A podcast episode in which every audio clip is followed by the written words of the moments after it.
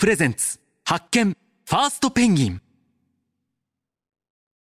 こんばんは。FM93 AM1242 東京有楽町の日本放送からお送りしていきます。Go プレゼンツ。発見。ファーストペンギン。フリーアナウンサーの青木源太です。さあプロ野球。レギュラーシーズンは終了しましたね。あの今ポストシーズンに入っていますけれども、私は実は巨人ファンなんですよね。これも幼い頃から巨人ファンで、えー、父親がミスター長嶋茂雄さんが好きで、長嶋茂雄さんが監督に就任した時から野球中継をよく見るようになって、私も見ていました。で、青春時代、私の青春で言いますと、3番高橋由伸、4番松井秀喜、5番清原和博というね、あの、クリーンナップで育ちまして、もうずっと巨人ファンでよく野球中継も見ていたんです。そんな巨人大好き、野球中継大好きな私が日テレに入ることになりました。まあ、日テレに入る理由が別にその野球中継がやりたいからといったわけではなかったんです。それはもともとテレビっ子だでバラエティも好きだからテレビ局で働きたいなと思ったんですけれども、まあ入った局が日テレで巨人戦の中継をよくしていたということで、私、入社3年目かなの時ぐらいから野球中継班に入ることになったんですよね。で、それまでもまあ、年に2、3試合は東京ドームにプライベートで巨人の応援に行っていたんですけれども、日本テレビの野球中継班に入ったらどうなるかというと、東京ドームの巨人主催試合。これは基本、全試合行きます。年間140試合ぐらいありますよね。で、ホームゲームがだいたい70試合ぐらいなんですよ。で、ホームゲーム70試合といっても、例えば福岡ドームとか、えー、京セラドームで主催する巨人の試合もありますから、そういうのを除くと大体50試合ぐらいを大体年間で東京ドームで巨人は戦うんですけれども、それはね、ほぼ全て行くんですよ。つまりどういうことかというと、年間50試合巨人の試合を見る人に変わるわけなんですね。で、もともと巨人ファンで、最初にグラウンドレベルに取材で降りた時、もう大興奮でしたよ。だってグラウンドにはもちろん降りたことありませんですからね。あの東京ドームの人工芝ってもう最高級の人工芝でもふわっふわなんですよね。そのふわっふわの人工芝の上に立って、もともと憧れていた選手たちが目の前を通る。ね。でもこれ仕事で言ってますから私は。取材をしないといけないわけです。で、まあ選手の皆さんともこう交流が生まれたりだとかして、まあ取材をして仕事として関わるようになりました。で、中継の仕事に入ると、自分と巨人との距離感っていうのが変わってくるんですよ。今までは巨人が好きだ。巨人が頑張れで、私と巨人の関係はずっと幼少期から続いてきたんですけれども、いざ仕事になるとやはりその距離感が変わるんですね。仕事相手になる。で、まあ選手にも監督にももちろん取材しないといけない。あとはですね、若手アナウンサーの時は、なかなか実況もうまくいかない。リポートもうまくいかないということでね、先輩にこう指導されることもあるわけですよ。まあ、そうすると、東京ドームに向かう足取りがちょっとね、重たくなった時期もあったんです。今まではね、ウキウキルンルンで東京ドームに向かって水道橋駅から歩いていたのに、なんか、ああ、今日もドームで試合か、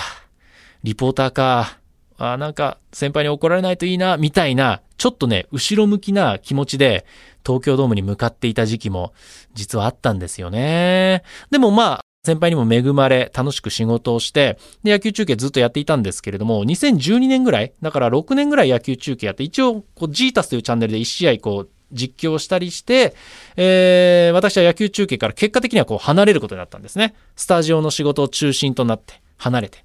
で、離れてから、また私と巨人の関係変わりました。というのも、あの、ポンという番組についたんですけれども、ポンの MC、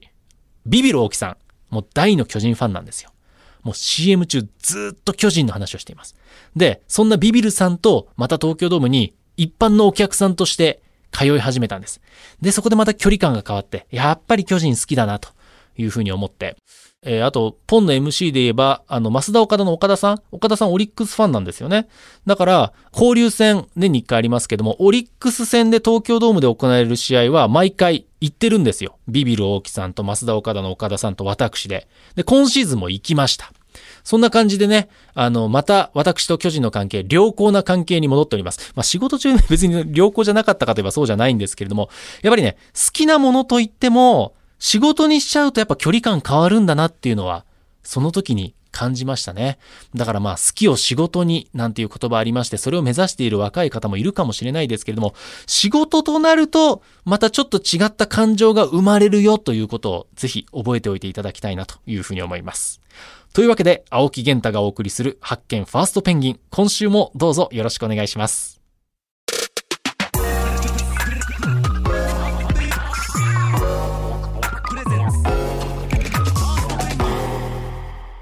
GO プレゼンツ。発見。ファーストペンギン。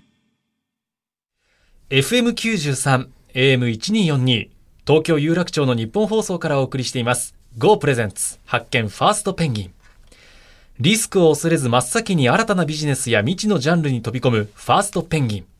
そんな勇気とチャレンジ精神を持っている方をゲストに迎えて、その世界になぜ飛び込んだのか、その先にどんな未来を見据えているのかなど、様々なビジョンを伺って、リスナーのあなたと新しい発見を探していく番組です。本日番組を一緒に進めてくれるのは、ザ・ブレイクスルーカンパニー GO のクリエイティブディレクター、松田健さんです。よろしくお願いします。よろしくお願いします。さあ、そして今夜から2週にわたってお話を伺うのは、鹿島建設の渡辺健三さんと小野佳代子さんです。松田さん、この鹿島建設、はい社会にとってもとっても重要な取り組みをされているそうですね。そうですね。あの最近よくカーボンニュートラルというワードを聞かれることも多いんですけれども、あのこの鹿島建設では CO2 二酸化炭素を吸い込むコンクリートを作られているということですね。うん、この脱炭素、世界的な潮流ですけれども、その最先端のお話伺ってまいります。お知らせを挟んでから、鹿島建設の渡辺健三さん、そして小野佳代子さんにたっぷりとお話を伺います。お楽しみに。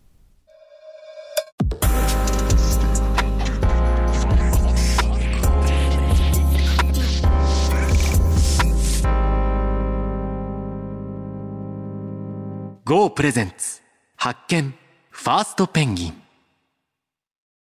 フリーアナウンサーの青木源太が東京有楽町の日本放送からお送りしています。GO プレゼンツ発見ファーストペンギン。もう皆さんも様々な形で取り組まれていますよね。持続可能な開発目標、いわゆる SDGs。身近なところでは食料の廃棄を少なくしたり、ジェンダー平等への取り組みをしたり、その中でも大きな課題になっているのが、温室効果ガス、二酸化炭素の低減。移動に自転車や電動のモビリティを使用したりと、こちらへの取り組みをされている方も多いと思いますが、なかなか減らすのが難しい、そんな課題ですよね。今回お迎えしました鹿島建設さんが開発したコンクリート技術、CO2 吸い込むは、作れば作るほど CO2 が減る。文字通り二酸化炭素を吸い込む、まるで植物のような夢のコンクリートなんです。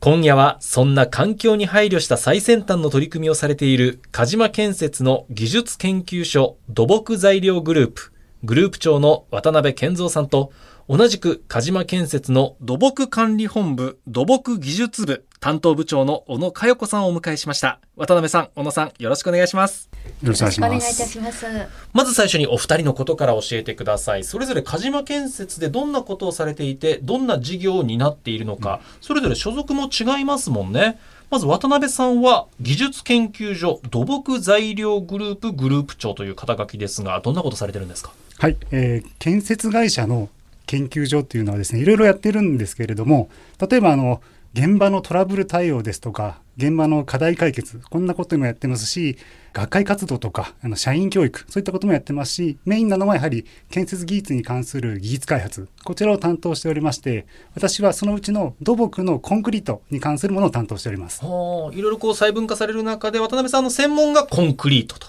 そうですね。いうことなんですねということは渡辺さん理系でいらっしゃるんですか？もともとはい、理系です。ああやっぱり理系の人がそういう技術研究所にいらっしゃるとそうですね。ほとんど理系ですね。うんそして小野さんは土木管理本部土木技術部ということですけれどもどういった事業を担ってらっしゃるんですか？えっ、とですね、私は実は広報室で20年間社内外に向けた鹿島の動きですとか、そうですね、取り組みですとかそうなんです。施工現場を紹介するとえいう役割を担って、もう本当に PR 活動を行ってきました。でそこであの、まあ、土木、まあ、鹿島建設建設会社には土木と建築って大きく分けて2つあるんですね。はいあの簡単に言いますとダムとか橋とかそういったものを作るところが土木。で建築というのは当然我々が入っている生活するビルですねそういったものを作るそれぞれ土木と建築ってあるんで大きく分けて2つなんですけれどもその土木の方に魅力を非常に広報室時代から感じまして、はいで土木部門に移りました。そこで土木技術中心に特化した形で PR を行うという役割を担っています。あの街を歩いていると、うん。まあ、建築現場に出くわして、まあ、はい。ここ鹿島が作ってるんだっていうのを見ることありますけれども、は建築と土木の比率で言ったら今大体こう社内ではどれくらいなんですか？えーとですね、7、3ですね。建築が7で3が土木。うーん、はい。なるほどなるほどなるほど。でその中で土木管理本部に今は小野さんはいらっしゃるとそうですね。いうことなんですね。はい。で早速ですが先ほどお伝えしましたが CO2 吸い込む。松田さんまずこれ画期的ですよね。画期的ですね。あの、セメントいわゆるセメントってこう水と反応して固まるんですけれどもそれが CO2 と反応して、まあ、固まるみたいなことで建築ってまあ要は建てれば建てるほどこう環境に悪いみたいなイメージがありましたけど、はいやっぱもう建てれば建てるほど地球環境にいいみたいなうんもうそれは本当画期的ですよね。はい、詳しくお話を伺ってまいりましょう。まずその基本的な情報から教えていただけますか？はい、あのコンクリートってあの1リューベイって我々言うんですけど1立方メートルに作るとですね大体250キロの CO2 が出ちゃうんですね。それどこで出るんですか？それがですねあのコンクリートって何からできているかというと水と先ほどおっしゃったセメント砂と砂利からできてるんですね。はいでこのセメントを作るときに CO2 をいっぱい出しちゃってるんですね。熱が必要ってことですか？あおっしゃると熱もそうですし原料がですね炭酸カルシウムいわゆる石灰石なんですよ、はいそれってカルシウムと CO2 がくっついた鉱物なのでこれを熱をかけてエネルギーをかけて CO2 剥がすんですね、うん。その時に原料からも CO2 出ちゃいますし燃料からも出てしまう。っていうのがセメントの作り方なんですね、はい。なのでセメントをですね1トン作るのに CO2 がだいたい760キロぐらい出ちゃうんです。だから1000キロに対して760キロの CO2 が出ちゃうと。このセメントがどうしてもコンクリートには必要なのでコンクリートを作れば作るほど CO2 が出ちゃうと。こういうのが現実なんですね。まあ従来の技術だったらそうだったと。はい。でそれに対してちょうど今おっしゃってください吸い込むというのはその辺を工夫しました。あのセメントを使わないわけではないんですけれども減らします。で減らすのにはいろんなあの火力発電所から出ます産業廃棄物のあの石炭灰っていうのがあるんですけどこれを使います。あ、まず原材料から違うんですね。もう。使いま。す、あの100%をセメントしたらそれをですね30%ぐらいまず減らします、はいえ。で残りじゃあ70%どうするの？っていうと先ほど言った火力発電所からこう出てきてしまう石炭灰石炭の灰ですね。それを使います。であとはその魔法の粉と始められてたんですけど あの CO2 と反応するガンマ C2S っていうキーマテリアルなんですけどこれを3割ほど入れます。このバランスで CO2 をあの極力減らしてネガティブマイナスになる方向に開発したのが CO2 吸い込むなんですね。うーんなるほど。そしてガンマ C2S というのは、はい。どのようにこう見つけ出したんですか？これですねあの我々が見つけた材料ではなくて昔からですねあるんです。で実はセメントを作られているメーカーさんはガンマ C2S ができないようにセメントの製造をしてるんですね。というのはセメントって1400度を超えるように作ったそのクリンカーの元っていうのがあるんですけどそれを冷やして作るんですね。はい。でこれをゆっくりゆっくり冷やしちゃうとそういうのができちゃうんですよ。今のセメントは急に冷やして固まる水と反応するようなセメントを作ってるんですねなのでもともとはガンマ C2S っていうのが今分かっててこれは使えないもの水と反応しないものはいはいはいとして、まあ、できないように製造してたのがもともとなんですね。昔からある技術なんですけど CO2 と反応するっていうのを昔からしてたんですがそれをじゃあ使おうっていう人はいなかったんですよね。それを我々着目してあの使い始めたっていうところになります。面白いですね、松田さんね。もともとあったもので、こうね、なんか着眼点変えて利用してるってことですもんね。そうですねてっきりなんか新しいこう魔法の物質を見つけて、それがなんか開発のきっかけになったみたいなことなのかなと想像してたんですけれども、そこの使おうとまず思われたその着眼点ってどういうとだったんですか？あのちょっとそれ話変わっちゃうんですけれどもともと私含めてですねあの初めから CO2 を固定するコンクリートを作ろうと思ってたわけじゃないんですよ。初めは本当に超長期持つような耐久性の高いコンクリートを作ろうとしてました。これは放射性廃棄物処分場っていうのを将来的に工事が必要になるだろうと。そこに使うコンクリートってどういうの必要なんだろうなって考えた時に1万年とか100万年持つようなコンクリートを作らなければいけないって我々課題上げしたんですね。その時にじゃあどういうのが必要かという時に遺跡を調べようと。なるほど。はい、あのコンクリートの遺跡っていうのはいろいろ世の中には発見されてるんですけど、はい、我々が着目したのは中国で発見された第一湾遺跡っていうものに着目しました。何年前の遺跡なんですか？あそれですね。5000年前のあの地層から発掘されたものですね、はい、でそこを調査するためにですね私は行けなかったんですけど新入社員の時だったんで先輩方があの調査団を組みまして中国に2回行って現地のものを見たり現地のなかなか規制があったんで難しかったみたいですけど極力こう情報を得てきてそこで広がってるの落ちてる砂利現地の石を持ってきてそれを焼いてセメントを作って、えー、それで固まるかどうかとかっていう分析結果とかともやってます。でそこで分かったのが住居っていうのがそのコンクリートで作られてたんですけどいわゆる土間コンクリート床ですねそこをコンクリートで作られてたんですけど、それがどうも炭酸化、え CO2 と反応してたっていうのが分かったんですね。反応というのはどういうことですか？吸収じゃなくて？あのどうもですね。かまどのような生活してたんでこう屋根を作ってですねその環境で火を焚いて、はい、強制的にこう CO2 と接触する機会が多かった。まあ偶然なんですけどどうもその効果が効いてて5,000年前のコンクリートが今でも健全にえー、発掘されたっていうのがあの分かったんですね。ある意味その CO2 によってその強化された部分があったおっしゃる通りですね。はい。はあなるほど。あの適宜入っていいですか。はい。そしてあの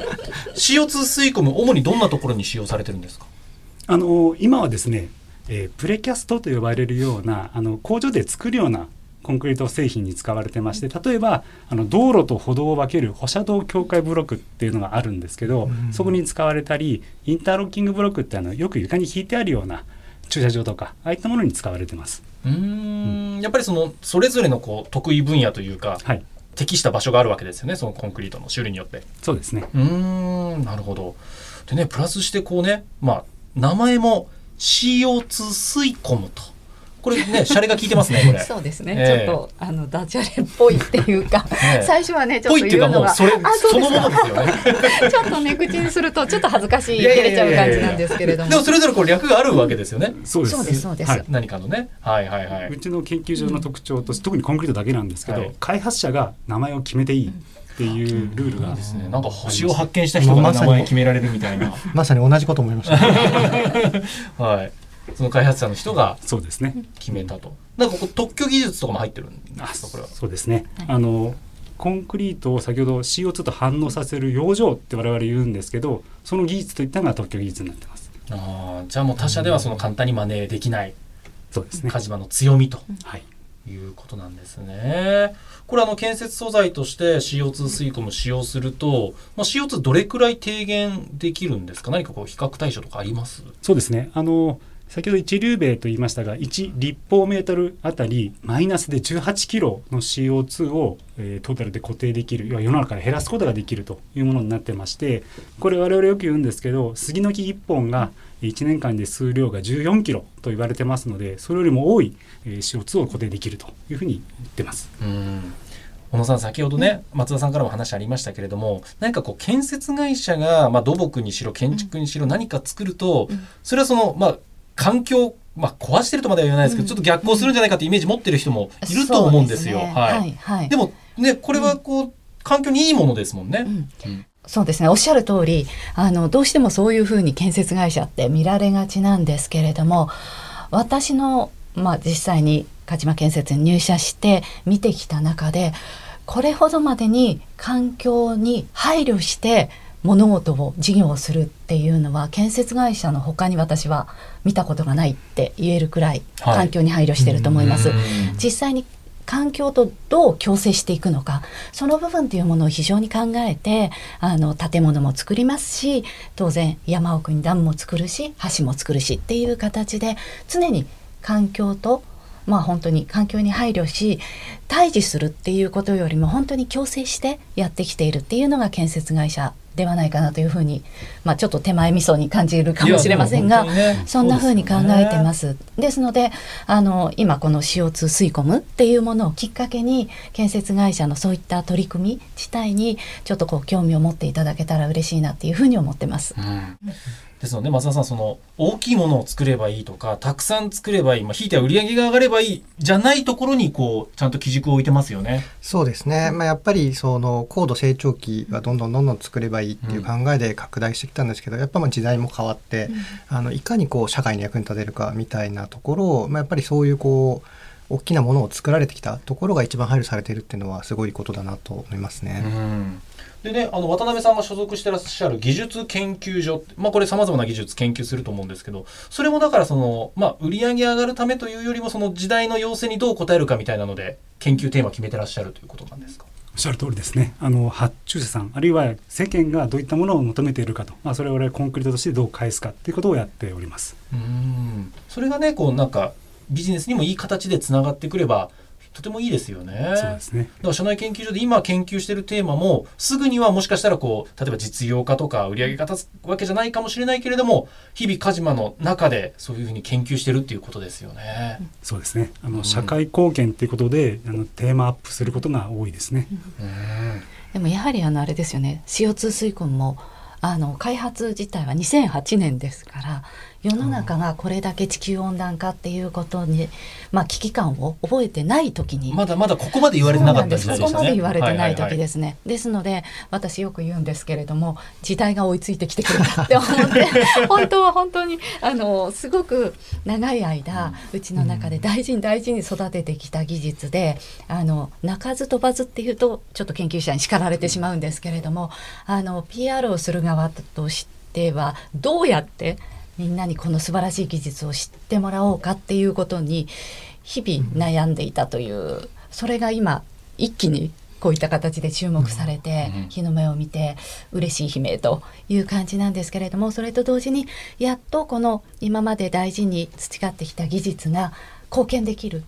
タイミングを得たなっていうふうにそんなふうに思ってます。ですね。まあ、しかもあの冒頭でカーボンニュートラルって話しましたけど、うんはい、これはあのカーボンネガティブ、作れば作るほど減っていくっていうのがやっぱすごいですよね、はい、そこがやっぱ時代の先をまあ行かれてるんだなっていうのは今すごいお話聞いて感じました、ね、ありがとうございます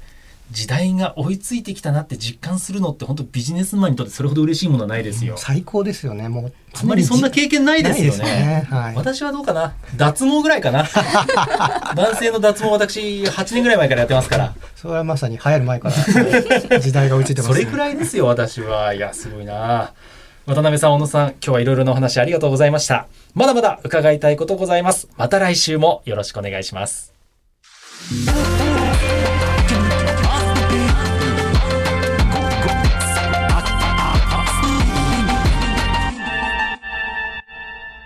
GO プレゼンツ発見ファーストペンギン。FM93 AM1242 東京有楽町の日本放送からお送りしてきました GO プレゼンツ発見ファーストペンギン。鹿島建設の渡辺健三さんと小野佳代子さんをお迎えしてお話を伺いました。松田さんいかがでしたか？あの一番印象的だったのが未来1万年先の未来を考えた時に、ええ、5,000年前の遺跡を調べに行くっていうのがもう本当にこうなんか某なんとか X みたいなドキュメンタリーで取り上げられるような、ね、あのすごいプロジェクトだなっていうのが思いましたね。そこにまあヒントがあるわけですからね。そしてそういった研究をこう日々の建築土木以外にも研究をしっかり続けてるということですよね。そうですね。やっぱりこう、今、まあもちろん会社としてお金を稼ぐために作っていくみたいなことも大事なんですけれども、やっぱまあそれ以上にというか、まあ今後の地球の未来を考えて企業活動をやっていくっていうのがやっぱ必要とされてきていて、まあそれを2008年からやられているということで、すごい会社だなというのを改めて感じましたね。はい。番組ではあなたからの感想や質問、ビジネスに関する疑問、相談、こんな人をゲストに呼んでほしい、などなど、たくさんのメールお待ちしています。メールアドレスは pg.1242.com です。番組ホームページのメールフォームからも送っていただけます。また番組ホームページでは過去の放送をポッドキャストで配信しています。こちらもぜひチェックしてみてください。Go プレゼンツ発見ファーストペンギン。お相手はフリーアナウンサーの青木源太と、ザ・ブレイクスルーカンパニー号の松田健でした。また来週お耳にかかります。